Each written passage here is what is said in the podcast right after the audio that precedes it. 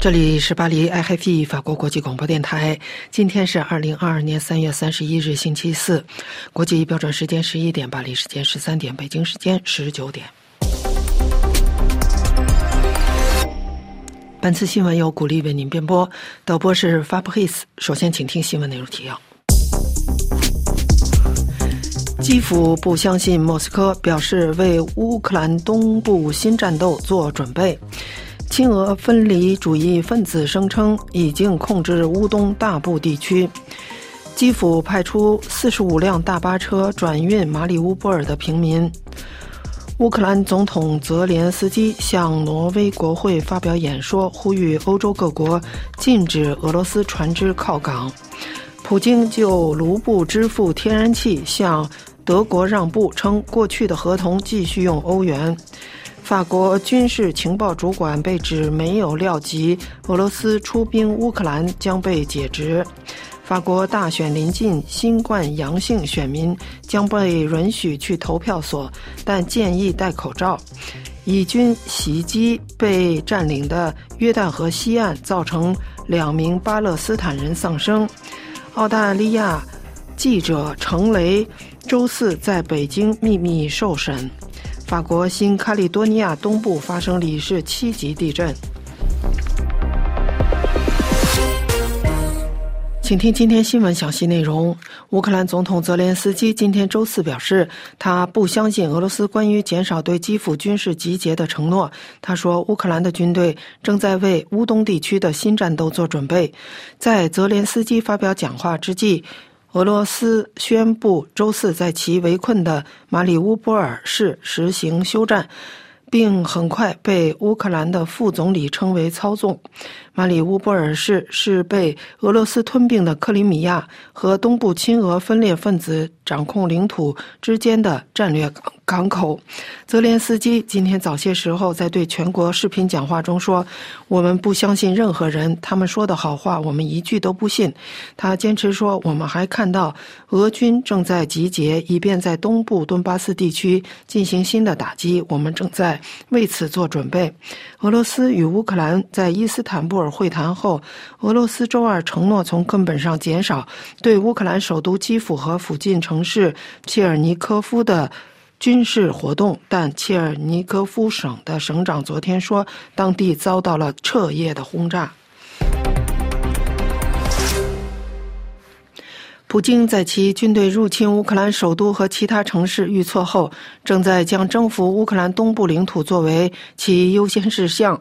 乌东顿巴斯地区亲俄分离主义分子周四声称，他们已经控制了几乎所有卢甘斯克地区和超过一半的顿涅斯克地区，但法新社说，上述说法无法得到独立核实。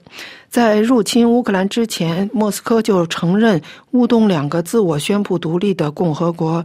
该分裂领土的外交部门周四在电报群说，截至三月三十一日上午，卢甘斯克人民共和国百分之九十以上领土已被俄罗斯解放。顿涅斯克分离主义分子的领导人普希林周三则说，顿涅斯克大约百分之五十五至百分之六十的领土。已在俄罗斯控制之下。法新社说，二月二十四日，俄罗斯攻势开始以来，自二零一四年以来一直与乌克兰军队交战的分离主义分子控制了这些地区的三分之一，即顿涅斯克两万六千五百平方公里中的八千九百平方公里和卢甘斯克两万六千七百平方公里中的八千四百平方公里。在顿涅斯克地区。之前曾躲过俄罗斯和亲俄部队主要城市是马里乌波尔，该市已被俄罗斯残酷围困了数个星期。俄罗斯高加索车臣共和国领导人卡德罗夫说：“这个战略港口城市百分之九十至百分之九十五现在都在俄军控制之下。他的数千名车臣军人正在马里乌波尔作战。”这位车臣头目说。乌克兰最后的守军盘踞在位于马里乌波尔东部的亚速夫冶金工厂之内。俄方在该市的停火应该在今天周四生效，以使生活在灾难中的数万人得以疏散。俄罗斯乌克兰的副总理维列舒克说。基辅将在今天周四派出四十五辆巴士车，从被围困的马里乌波尔疏散平民。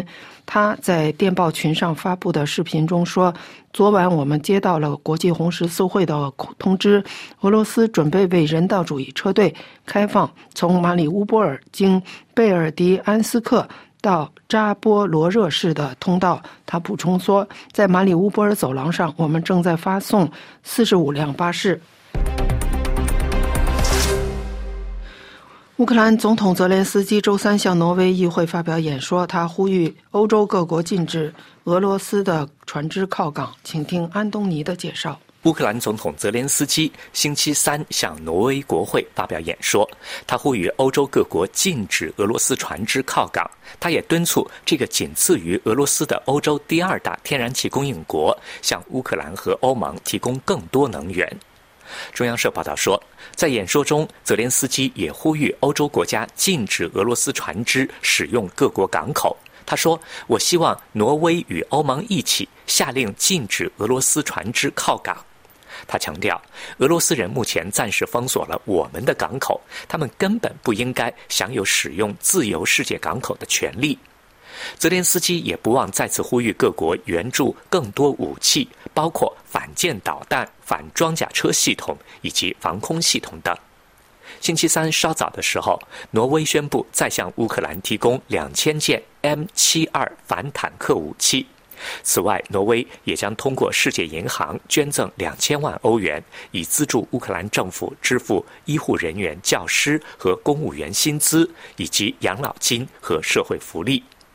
泽连斯基通过视讯演说，告诉挪威国会：“你们可以通过为欧盟国家和乌克兰提供必要资源，来为欧洲能源安全做出决定性贡献。”泽连斯基还说：“我们已经就下一个供暖季节的五十亿立方米天然气供应展开对话。”在乌克兰战争爆发之前，挪威供应了欧盟和英国百分之二十到百分之二十五的天然气需求，俄罗斯供应的部分则占百分之四十五到百分之五十。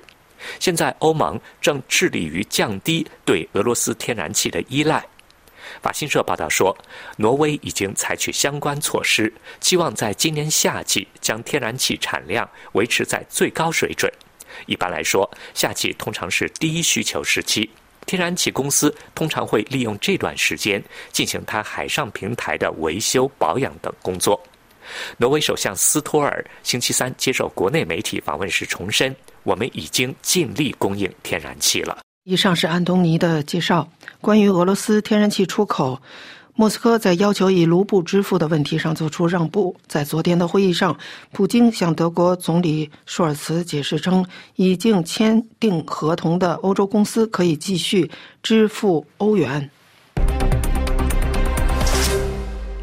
由于对俄罗斯入侵乌克兰评估和反应不利，法国军事情报部门负责人即将被解职。请听林兰的介绍。一位军方人士向法新社证实，维达德将军即将离职。媒体民意网站在报道中引述法国国防部消息人士的话提到，由于维达德缺乏对重要问题的掌握及简报不充分，将被解职。该军方人士称，自俄罗斯入侵乌克兰以来，军情局一直被国防参谋部追究，但他说，该局的职责是做有关军事行动的情报，而非军事意图的情报。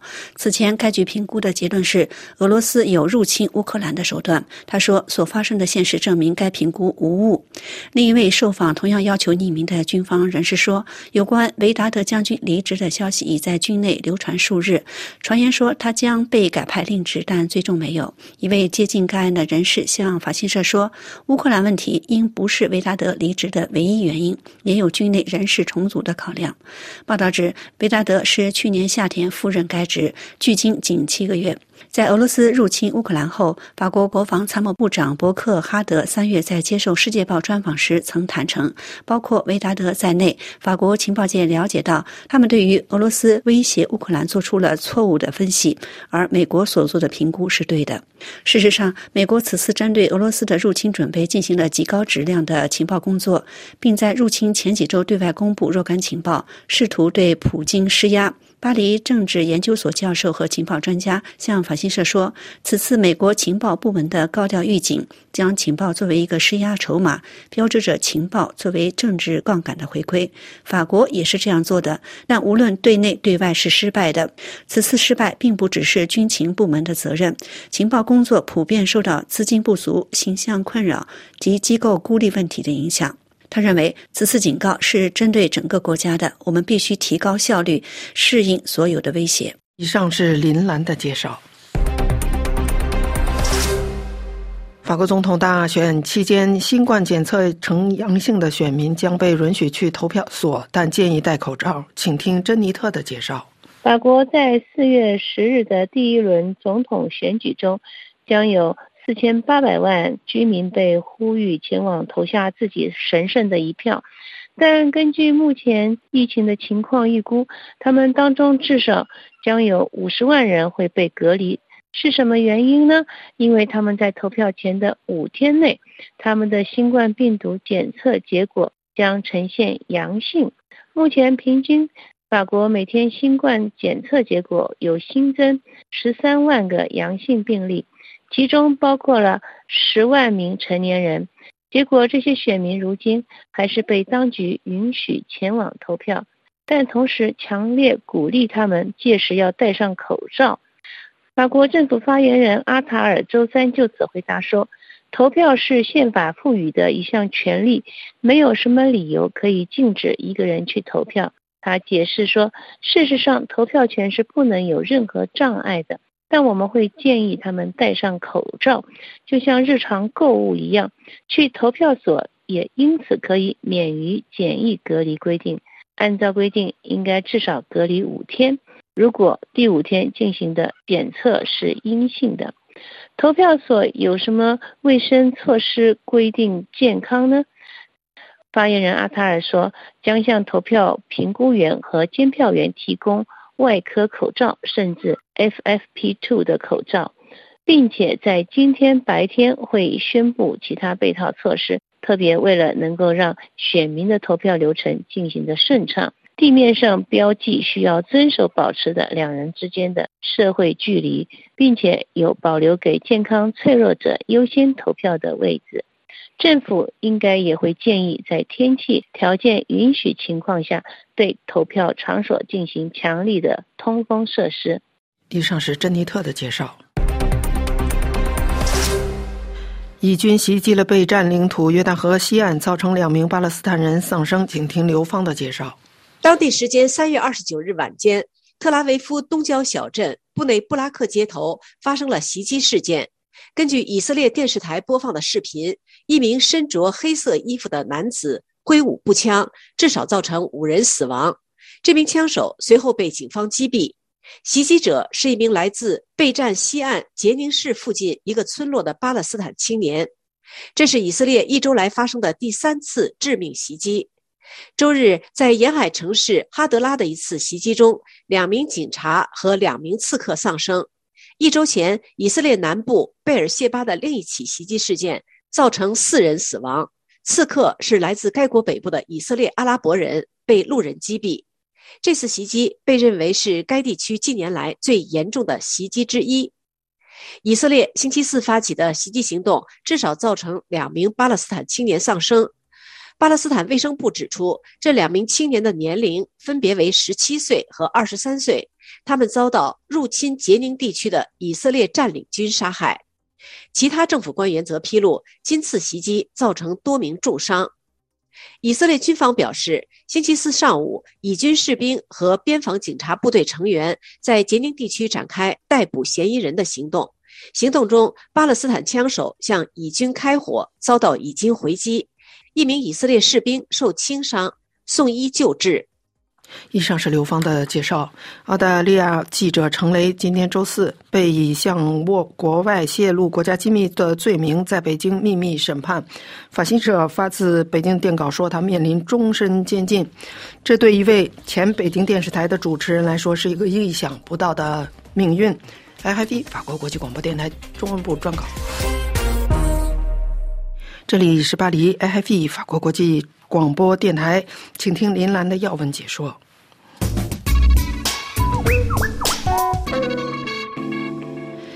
听众朋友，乌俄伊斯坦布尔谈判之后，俄罗斯就和平前景发出矛盾信号，让冲突结束的希望破灭。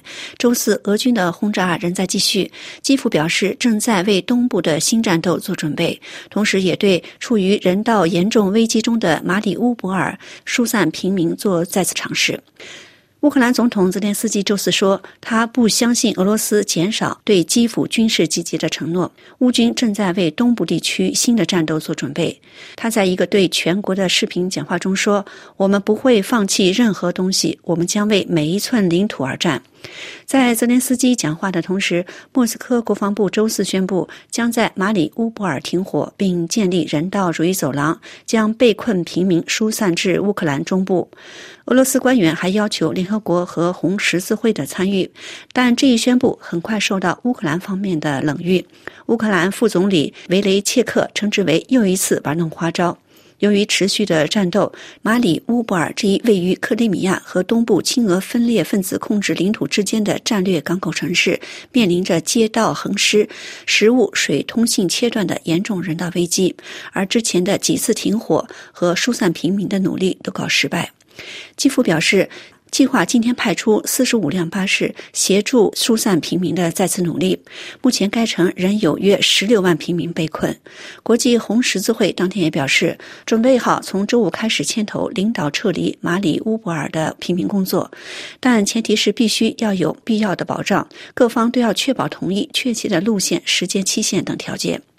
乌克兰和俄罗斯周二在伊斯坦布尔举行会谈之后，俄罗斯承诺从根本上减少对基辅和附近城市切尔尼古里的军事活动。但乌军总参谋部周三晚间在脸书上发布的一份简报说，短期内预计围攻切尔尼古里对乌克兰军队的攻击将会加剧。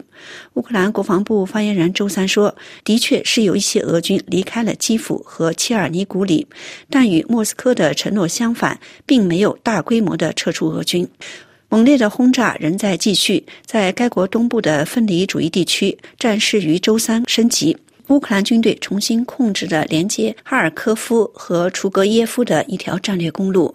一位乌克兰情报官员向法新社说：“到处都是俄罗斯人的尸体，战斗非常艰苦，已持续了近三天。”法国外长勒德里昂周三晚间在接受本台及法国二十四电视专访中说：“乌克兰的战争仍在继续。就我所知，目前没有任何突破或者新的消息。”俄军加强对乌克兰的炸弹和火炮攻击，在和平前景方面发出矛盾信号。在双方谈判一天之后，乌克兰部分地区的持续战斗凸显了人们对俄罗斯意图的怀疑。周三，俄罗斯首席谈判代表称，达成协议很有希望。但就在数小时前，克林姆林宫的首席发言人反驳了这一说法，形容谈判没有取得任何形式的突破。这些矛盾的信息表明，克林姆林宫在战争进程方面出现新的紧张局势。英国和美国情报机构称，普京周围的人员在乌克兰问题上误导了他。美国最新解密的一份情报显示，普京收到的有关军队的报告不完整或过于乐观。多名美国官员称，这些情报显示了普京的孤立状态，以及他与国防部之间似乎越来越紧张的关系。英国情报机构也表示，普京对入侵乌克兰的行为判断极其错误。他的顾问们害怕告诉他关于战争缺陷的真相。俄罗斯军队士气低落，武器短缺。纽约时报》的评论指，目前并不清楚解密这些情报是否意在在普京的圈子中制造焦虑，也不清楚情报是否准确。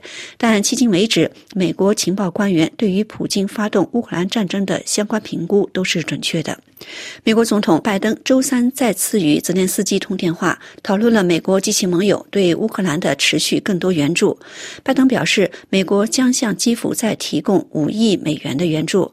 英国国防部也表示，英国将在周四召开援助方会议，为乌克兰调动更多武器，以应对俄罗斯的入侵。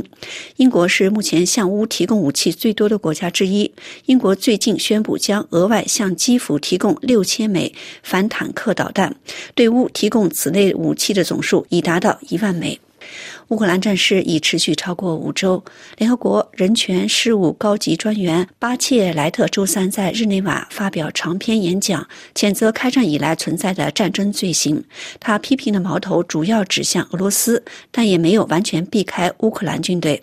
联合国周三任命了一名曾在多个国际法庭任职的挪威法官，领导对乌克兰境内侵犯人权和国际人道主义法的调查。以上的要闻解说由林兰编播，感谢收听。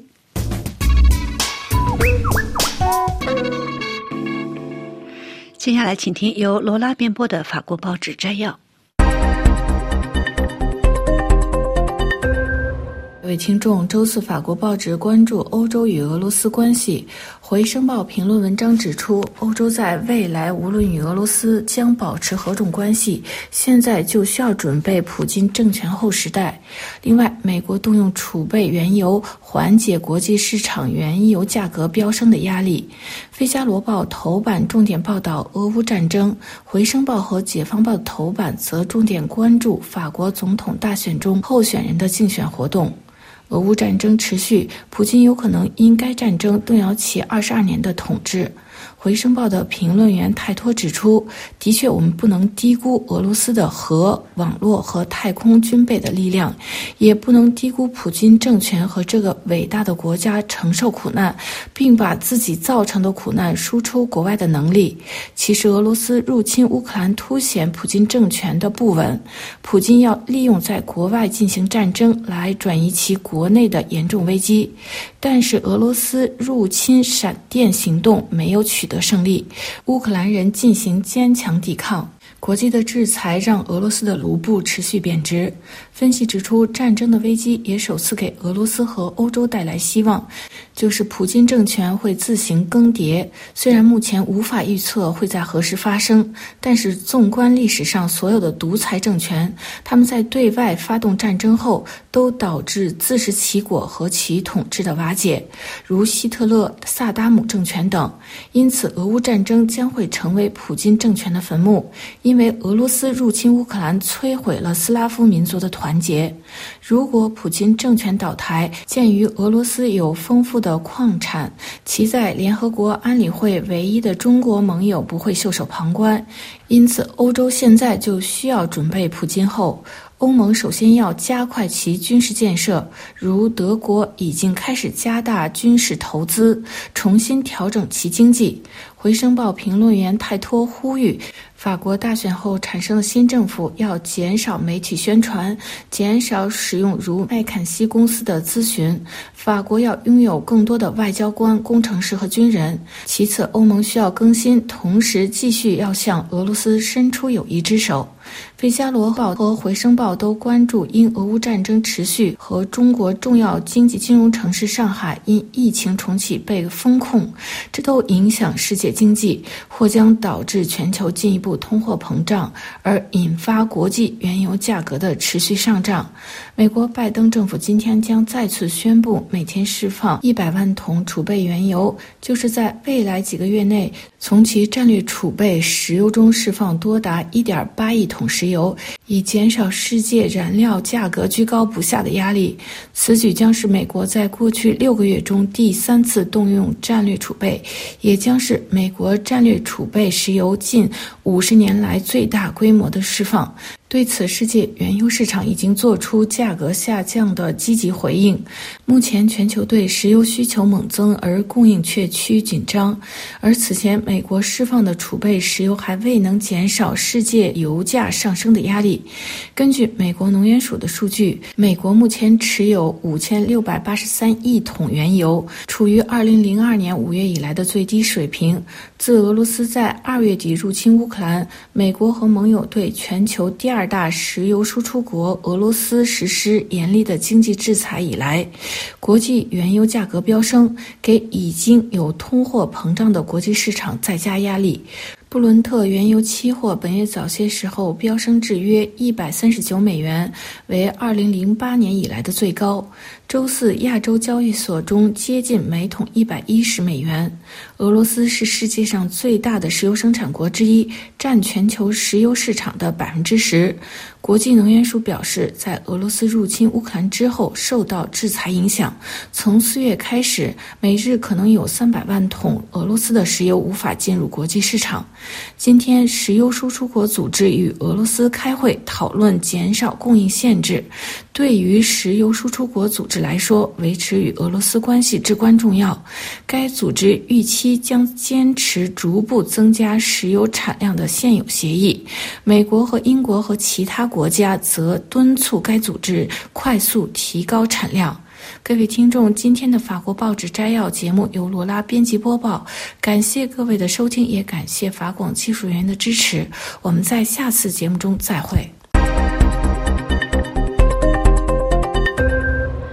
接下来，请听由桑宇主持的《聚焦非洲》。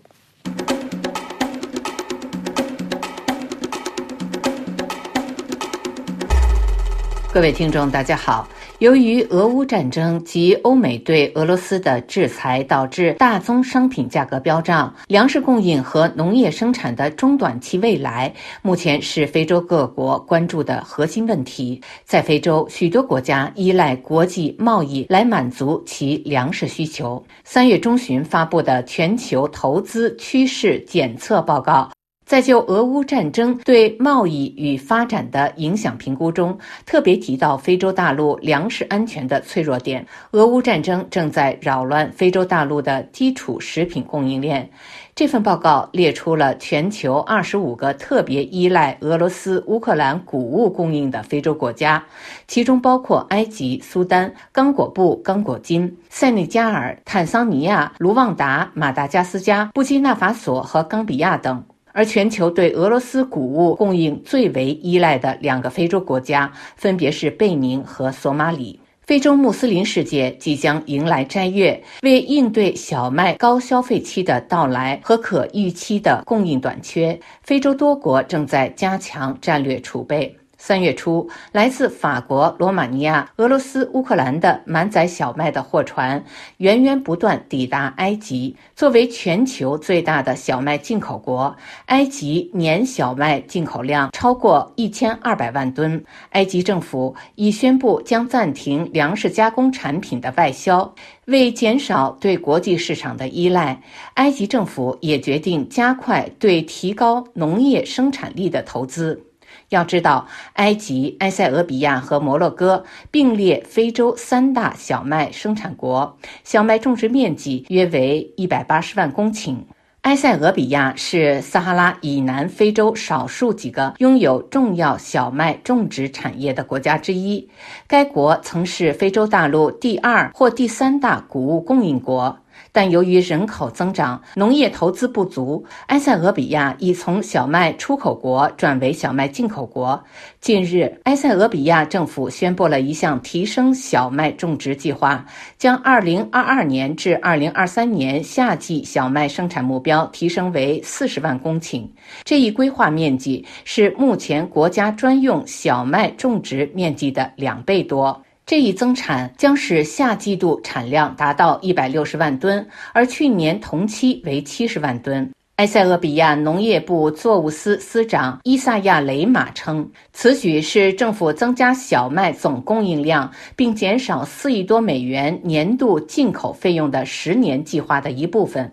根据美国农业部发布的数据，随着连续五年需求量的增长，埃塞俄比亚已成为撒哈拉以南非洲小麦粉的主要进口国。二零二零年至二零二一年，从土耳其、埃及和印度采购了三十万吨小麦粉。埃塞俄比亚目前年产小麦约为五百万吨，而消费量为每年六百七十万吨。非洲开发银行行长阿金乌米在近期召开的非洲投资论坛视频会议期间，接受《非洲论坛报》采访时表示，非洲开发银行将动用十亿美元的紧急资金，支持那些高度依赖进口的非洲国家采购大米、小麦、玉米和大豆。阿金乌米还表示，面对原材料，特别是农业原材料价格的上涨，非洲必须统一步调应对危机。乌克兰和俄罗斯占埃及谷物进口量的百分之七十以上，占东非进口量的三分之一。随着战争持续，粮食危机将加剧。像卢旺达这样的国家，其谷物进口量在二零二零年超过十七万吨，其中百分之六十四来自俄罗斯。卢旺达已经在计划一个爆炸性的法案，并正在寻找其他供应商。除此之外，化肥、天然气价格的上涨势必加剧非洲农业生产力低下的状况。在俄乌战争爆发前，食品和能源价格的上涨就已经使许多非洲弱小国家的政府预算及国民家庭预算捉襟见肘。这些国家的经济在经历新冠疫情大流行的冲击后，正在缓慢的恢复中。尽管如此，非洲开发银行行长阿金乌米仍然对一些非洲国家的农业投资项目感到欢欣鼓舞。他提到科特迪瓦北部启动的工农业集成生产建设项目，这是一个为农业生产增加附加值的项目。他为此向科特迪瓦总统及其领导层致敬，因为他们将为农业部门带来变革。在提到农业转型项目时，不能不提及非洲首富。尼尼日利亚丹格特商业帝国创始人丹格特日前，他因斥资二十五亿美元在拉格斯开设化肥厂而占据该国新闻头条。这个年产三百万吨化肥的工厂将是世界最大化肥厂之一。根据尼日利亚国家统计局发布的数字，这个西非经济巨头每年进口五十五亿美元的谷物。非洲开发银行行长表示，这种私营部门对农业的投资力度在非洲是罕见的。非洲需要更多此类投资，以建立稳固的粮食安全体系。非洲农业潜力巨大。根据联合国粮农组织发布的数据，全球百分之六十的未开垦农业耕地处于非洲大陆。以上是今天的聚焦非洲，我是桑宇。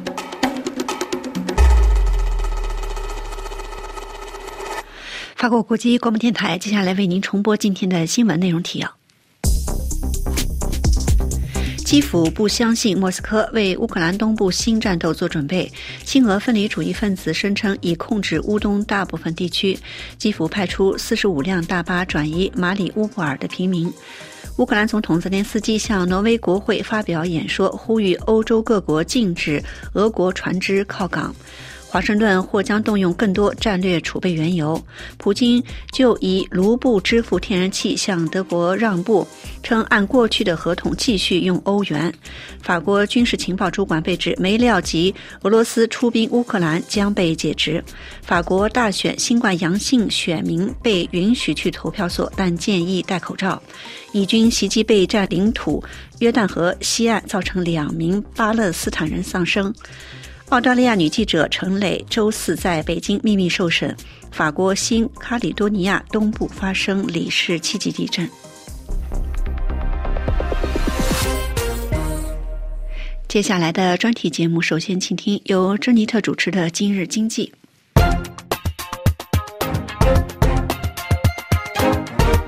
各位听众，近日，中国商业大城、海港城市的上海，当局突然宣布要部分封城，这将严重影响到全球的货运运输行业。根据丹麦航运巨破马士基集团指出，由于新冠病毒扩散，上海封城将严重殃及到货物的运输。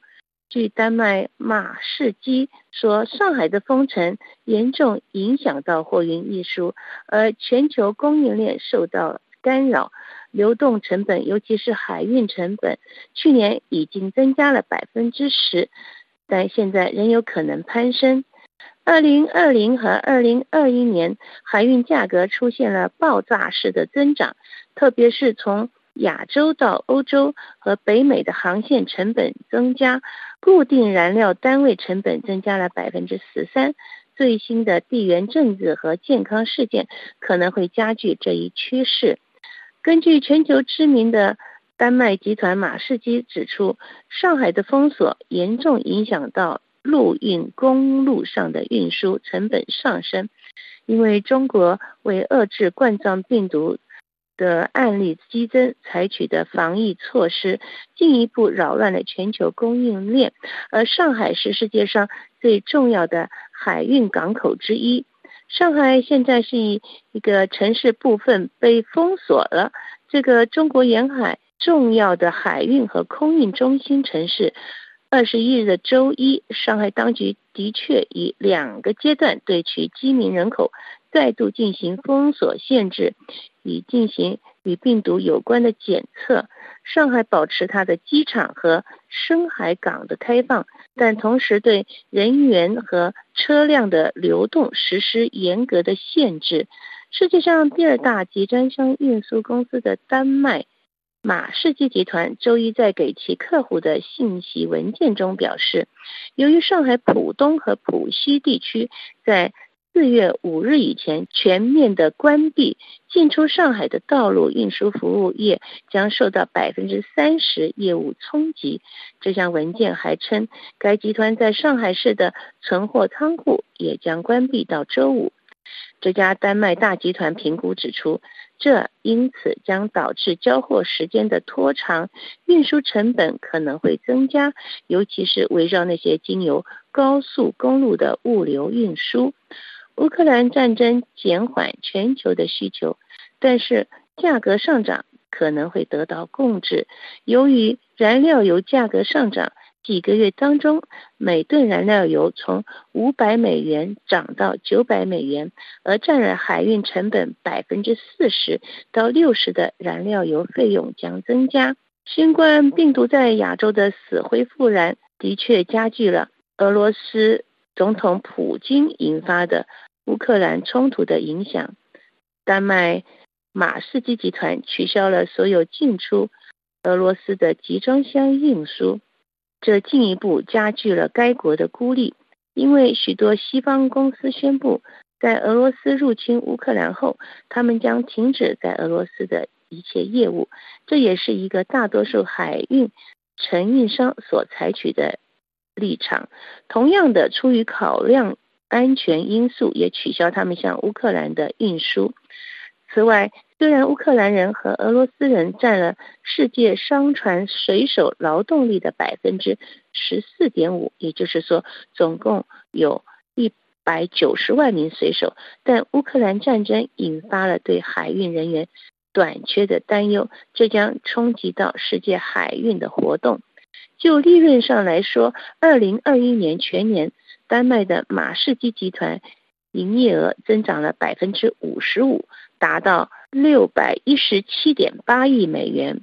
海运集装箱运输部门的业务增长了百分之六十五，其利润净润达到了一百八十点三亿美元，创下丹麦公司的一项绝对纪录。海运价格的暴涨也让法国的船东。达菲轮船 CMA 赚爆了，其二零二一年的净利润翻赚了十倍，达到惊人的一百七十九亿美元的净利润。各位听众，以上节目是由珍妮特为您主持的，感谢我们的法国同事 Fabrice 的技术合作，同时更感谢您忠实的收听，我们下次节目再会。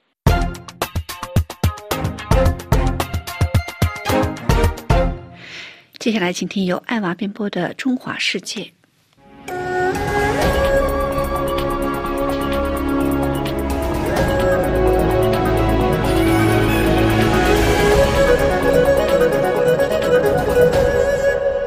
各位听友好，三月二十一日，东航国内航班编号为。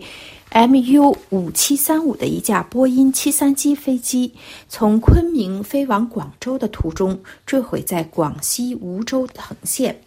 飞机上的一百二十三位乘客和九名机组人员全部遇难。这是自二零一零年以来中国民用航空业发生的首次空难，也是近三十年来中国最为严重的空难之一。空难发生后，官方随即展开搜救工作，先后找到了存有飞行数据的两个黑匣子，并送交有关部门核实遇难者身份的。DNA 对比验测业已完成，将遗骸遗物交还给家人，以及空难的索赔等后续事宜也开始逐步展开。今天，官方宣布说，主要的搜救任务已经基本完成，搜救人员在核心区域内搜寻到近五万件飞机的残骸碎片。随着事故处理进入技术分析和调查取证阶段，根据国际和国内相关要求，将在事发三十天内完成初步的调查报告。据报道，飞机从近九千米的正常飞行高度突然在短时间内急速坠落，坠落过程中飞行员也没有发出任何求救信号。事故原因已经引发网上的热议，众说纷纭，不免给人扑朔迷离之感。按照业内专家的说法，客机巡航高度在几分钟内急剧下降，这种情形的事故一般有几个原因：一是飞行员有意自杀；二是遭到导弹等外物打击；三是飞机设计或是维修保养出现了问题。是飞行员的问题吗？据业内人士透露的信息，失事航班的机长虽说资历不深，属于子承父业的非二代，但为人并不张扬，工作也比较扎实，是从低位副驾驶一步步升至机长的，难得的低调，且拥有超过七千个小时的飞行时间，没有任何安全飞行的污点。其父亲也曾任职东航，家境不错。副驾驶是有四十年飞行资历、驾机三万小时的东航云南分公司的元老，驾驶过多种不同型号的客机，曾多次被公司评为安全先进个人，获得民航局功勋飞行员奖章，是东航第一批五星机长之一。此外，曾带过的徒弟中也有多人已成为航空业内较知名的人士。至于第二点，被导弹之类的武器打下来的可能性，在本次空难中基本不存在。那么，是飞机设计或维修出现了问题吗？据大陆媒体一点财文的报道，这两年因为新冠疫情，东航的运营出现了巨额亏损。仅2020年，东航的净亏损就达到了118.35亿元人民币。二零二一年的预计净亏损是在一百二十二亿元到一百四十七亿元之间。报道称，为了减轻经营压力，东航一度通过多种手段降压成本，其中包括严控维修费用。报道还称，在翻阅的东航二零二一年度财政报告中，清楚地记载了减裁费用的相关细节。报告明确表示，为了聚焦生产运行精细化，公司通过飞机减重、单发滑行率提升以及航路优化等方式来降低燃油成本。另外，还包括严控餐食机供品的费用以及日常支出。而近日，名为“东航技术云南分公司波差修理纪实”的宣传纪录片，更是引发瞩目。纪录片是由东航制作，宣传该公司自主修复波音737-800 NG 波刹的过程。片头还引用了三年前央视的报道，指出东航有约五十架波音737存在。类似的问题需要停飞，但出于经济损失和运行成本的考虑，东航决定自主维修。可从波音公司公开的资料中，并没有查阅到授权给东航进行自行维修的资料。但在纪录片中，则提到了修复工程得到了波音支援工程师的高度认可，并称波音公司批准了东航自主研发的维修方案。对此，美国媒体指出，拥有二十年驾驶飞机经验的专业人士看完东航自主维修的宣传片后，认为东航维修团队潜在诸多问题。推特网友刘仲敬在空难当天就曾推文表示，东航的维修外包分散在从上海到山西、陕西、甘肃的十几个省中。其中又有无数的层层外包，从起落架、电子材料焊接到合金材料，可以出问题的点何止上千。相对而言，发动机部分还算不太需要频繁替换的部分，电子材料的民工性质似乎更强一些，焊接作业尤其难以监督质量。材料则是瓦房电话最典型的领域。这一说法得到了一位网友的认同，并留言支持。不过，也有网友持反对意见，认为人为的可能性较大，并留言指出，在油管上，很多欧美的驾驶员曾驾驶同款的波音飞机多年，都说这样的垂直坠落太可疑，不可能。是由于零件故障导致，因为即使引擎失灵，飞机仍会呈抛物线滑行很长一段距离，而这样的坠法很可能是飞行员蓄意为之。鉴于新冠肆虐这几年，大陆的抑郁症患者大量增加，所以不能排除这是自杀性行为。飞机失事的原因目前仍在调查之中。虽然从找到的两个黑匣子里可以提取到失事之前飞行的相关数据，解读失事原因，但数据译码的工作目前尚未结束。且大型空难调查仅依靠黑匣子数据，往往不足以还原事件的全部真相。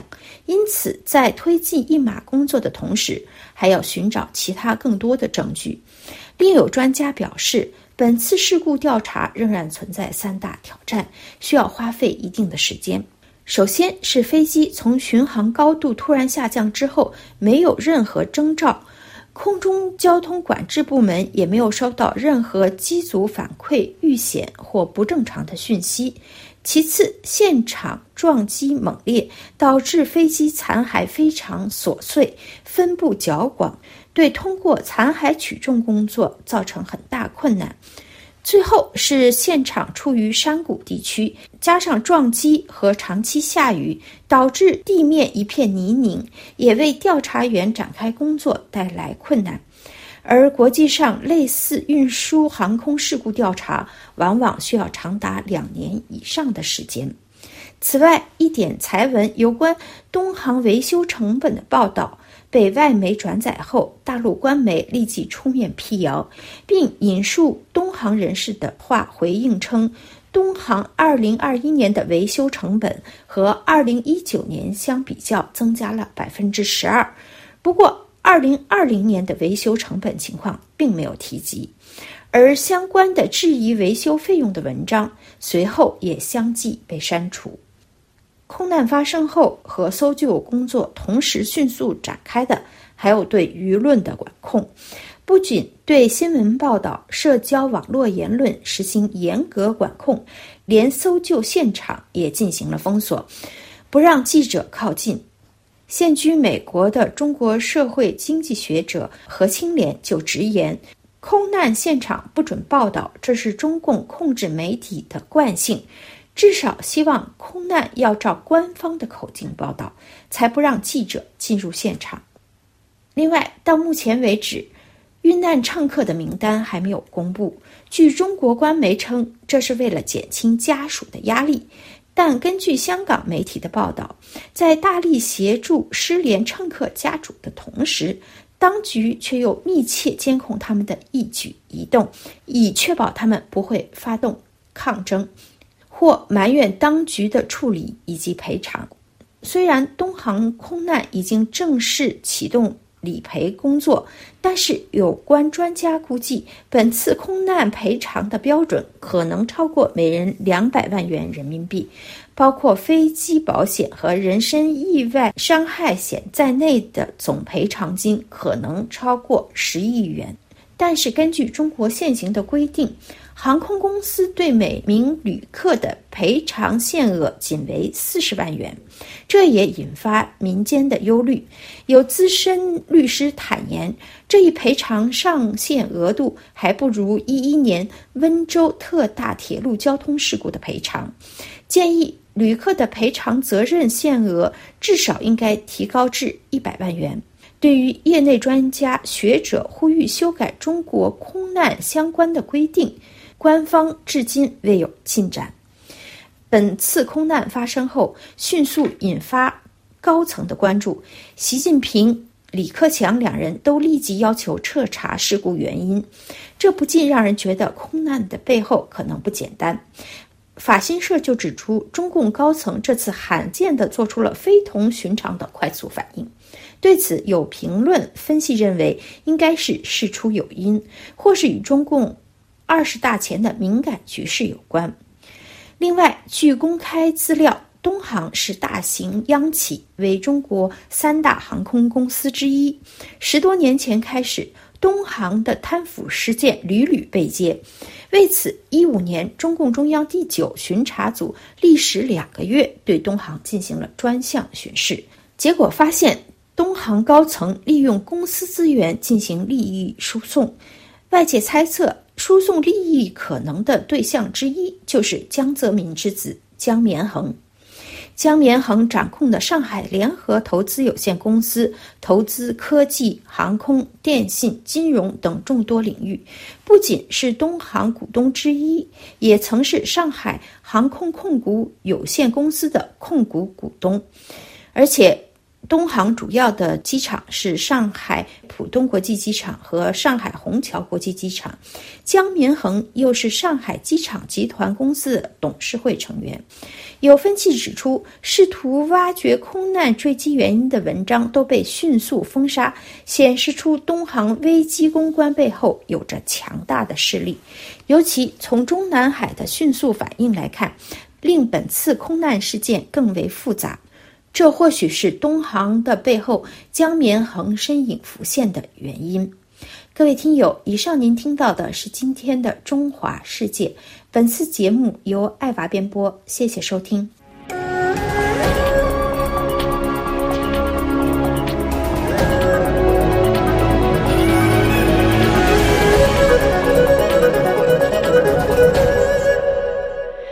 接下来，请听由刘芳编播的《法国风光》。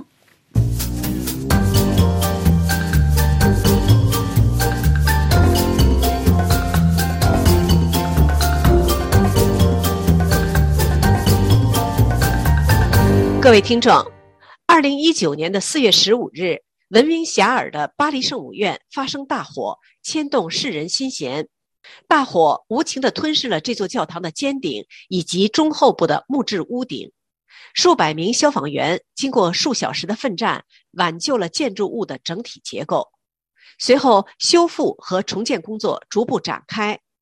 就在重建工程如火如荼地进行之际，二零二二年三月二十五日，传出考古学家在巴黎圣母院的一廊下意外发现古代石棺的消息，再次引发世人关注。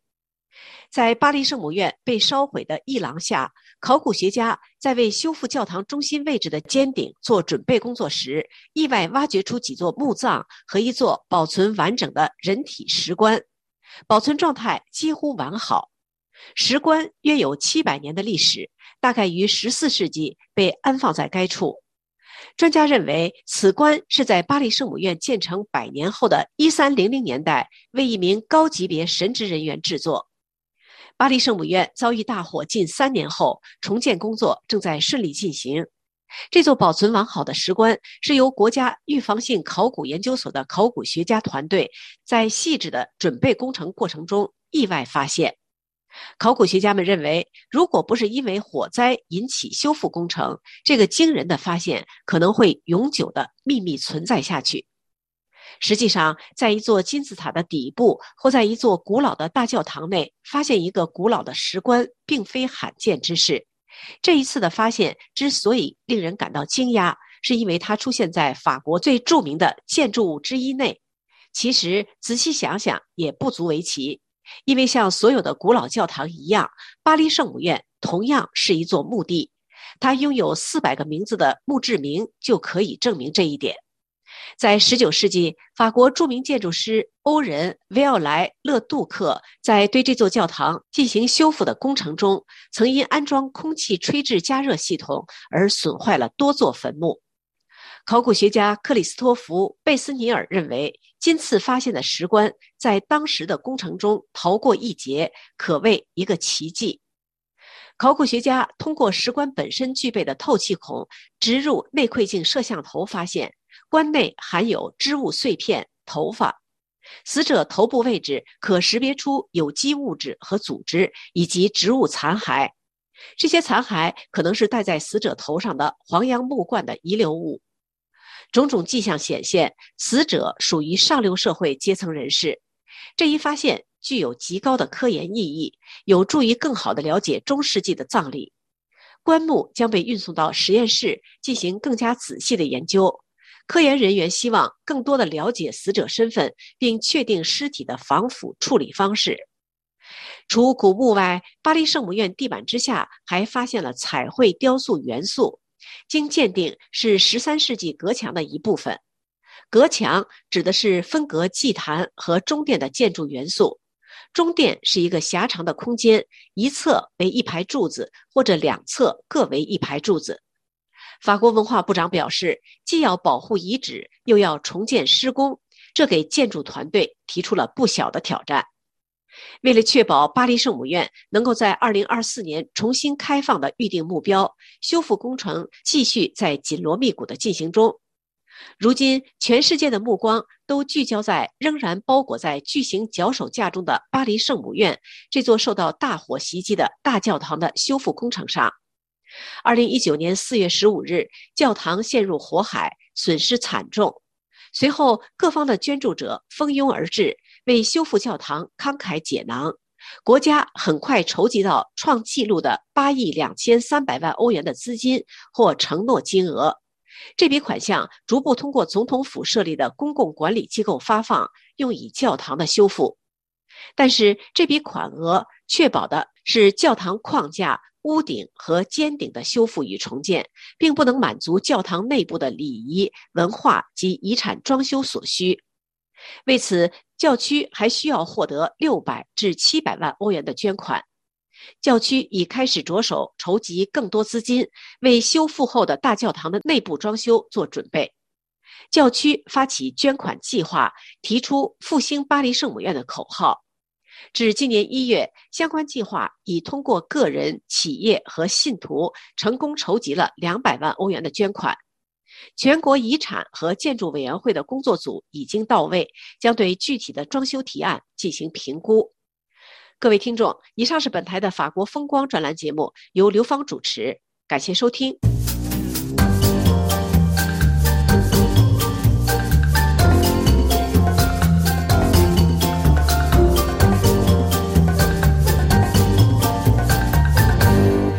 听众朋友，接下来为您最后一次播报今天的新闻内容提要。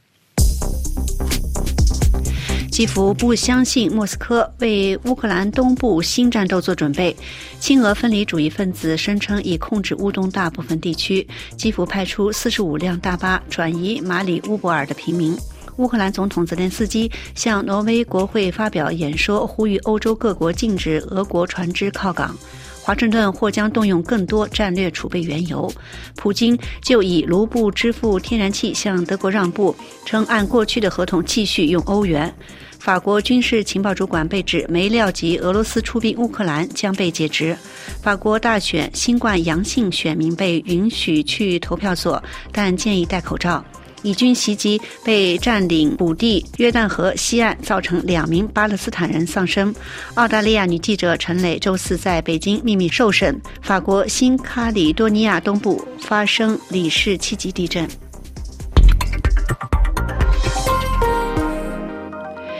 这里是巴黎，各位听众，本台今天对亚洲地区的第二节华语播音到此就即将结束。本次节目由林兰主持，鼓励的新闻主播，感谢 Fab Hayes 的技术合作，更感谢各位的忠实收听。在节目的最后，我们为您播收播放法语歌曲，今天由 b o l i n Goss 演唱的 Fab。本次播音将随着法语歌曲的结束而全部结束。我们在这里也要祝亚洲的听众朋友们晚安。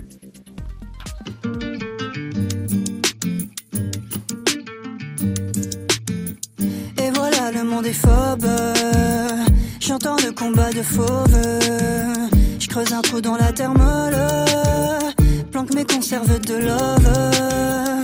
Et voilà, le monde défile. Excité comme une pile. Brûlant d'envie avec ardeur. Pour oublier ce qui nous fait peur. Et voilà, le monde est snob. Où tu adhères et tu fais bloc. Pas de nuances et plus de gris. Pas de bémol, rien que du bruit. Putain, la planète est folle. Les forêts brûlées, on somnole. En regardant cramer la faune. Sur nos écrans de téléphone.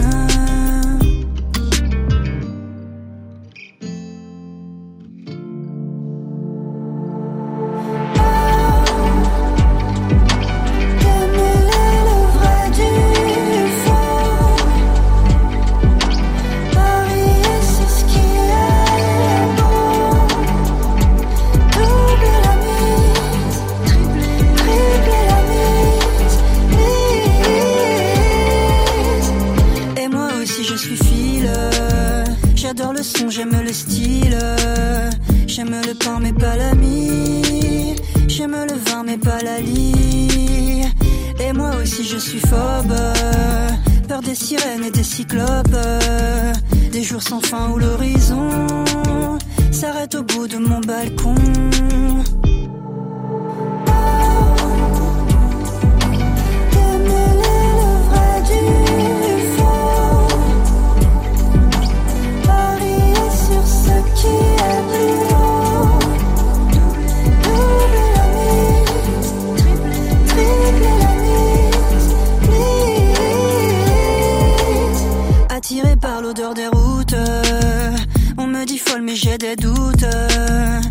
Des pulsions et des manies, des répulsions, des empathies. Soit tu affiles, soit tu te casses. Tu joues ta vie à fil ou passe. Où l'on t'efface et l'on t'épie. À coups de rasoir sur le fil.